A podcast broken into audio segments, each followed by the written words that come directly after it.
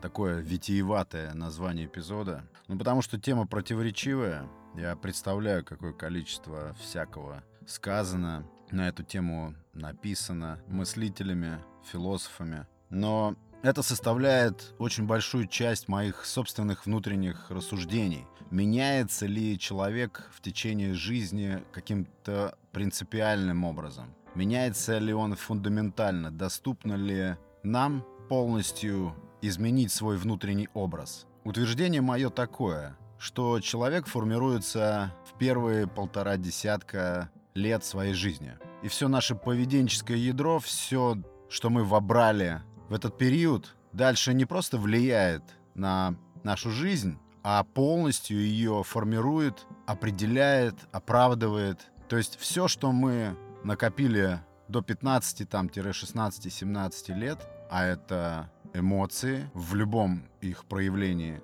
это обязательно страхи.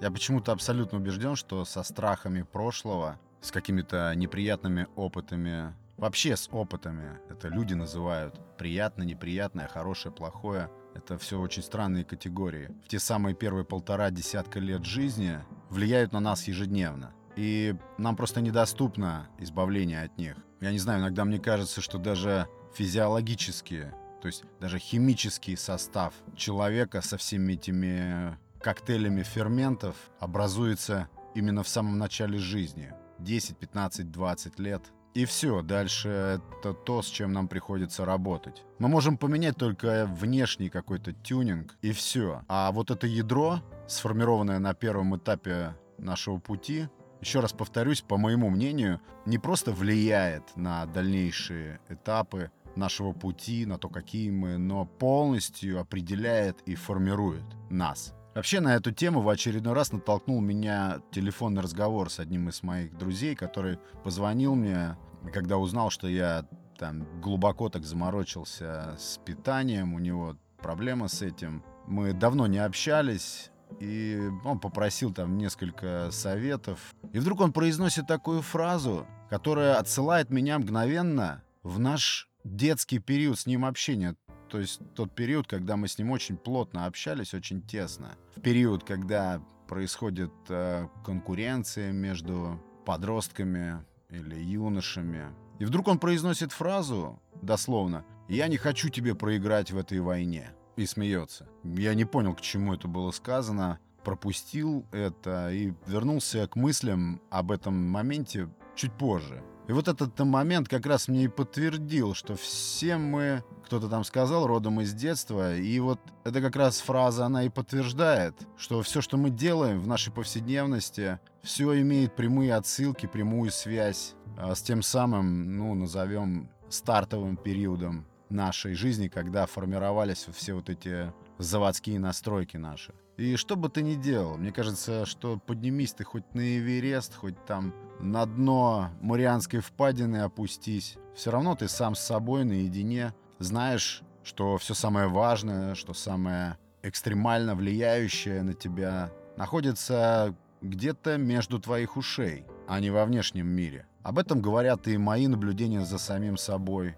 Что бы я ни делал, я прекрасно понимаю, что это противостояние всем этим демонам, которые также были взрощены в тот самый период, которые никуда не делись, которые всегда со мной, которые ведут себя по-разному, проявляют себя по-разному. я понимаю, что проще уничтожить в себе сам этот соблазн к тому, чтобы коренным образом в себе что-то поменять, чем бесконечно над этим биться. Это неизменная часть тебя, некое ядро, ну, в которое не влезть никак просто. И всегда мы будем ведомы тем, что нас тогда на этом стартовом этапе удивило, вдохновило и, конечно же, испугало. Да, и когда мой этот товарищ сказал, что не хочет проиграть эту войну, я сразу понял, что его конкуренция со мной, та самая подростковая, она не прекратилась и по сей день. Она никуда не делась. То есть он продолжает сражаться с этими какими-то невидимыми врагами. И это ведет его, это объясняет э, ход его мыслей, характер его поступков, формирует его перспективу.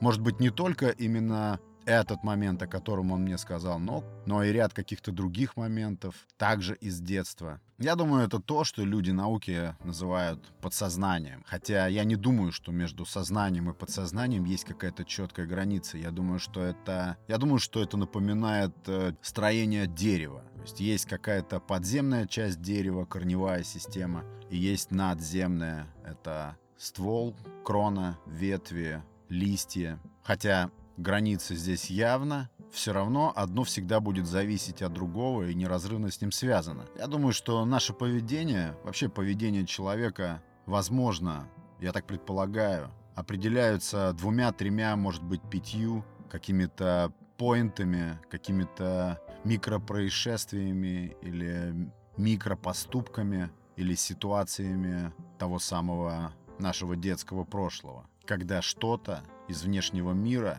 было вживлено в наше существо и с того или с тех моментов стало, стало просто определять, кто мы есть. Добрые мы, злые, сильные или слабые, целеустремленные или пассивные. И хоть ты 400 книг прочти про то, как быть с этим прошлым, как э, раскопать эти поинты, и почему ты убежден, что это не продвинет тебя на пути к тому, чтобы забыть что-то из этого, подкорректировать может. Кто писал эти книги, кто эти люди, которые наделяют себя такими правами, копаться во всей этой тонкой механики человеческой натуры. И чем больше живешь, тем более стройной видится вся эта теория, что все в нас сформировано тогда еще, давным-давно. Думаю, что все, что нам остается, это постоянно в этом только и убеждаться.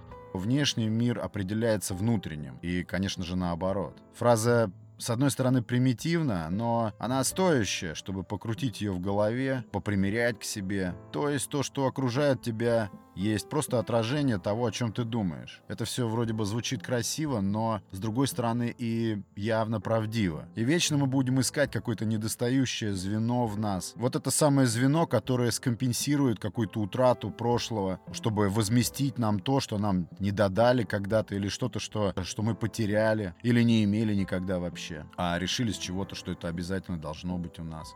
И надо привыкнуть, что напряжение это напряжение внутреннее, оно навсегда. Нет никакой гармонии. Проще и, главное, практичнее адаптироваться к бесконечной дисгармонии, к непостоянству. Да, к этому ненавистному нам непостоянству. Вот пожилые люди, которые вошли, как я называю, в вечер жизни, показывают потрясающую способность рассказывать о своем детстве.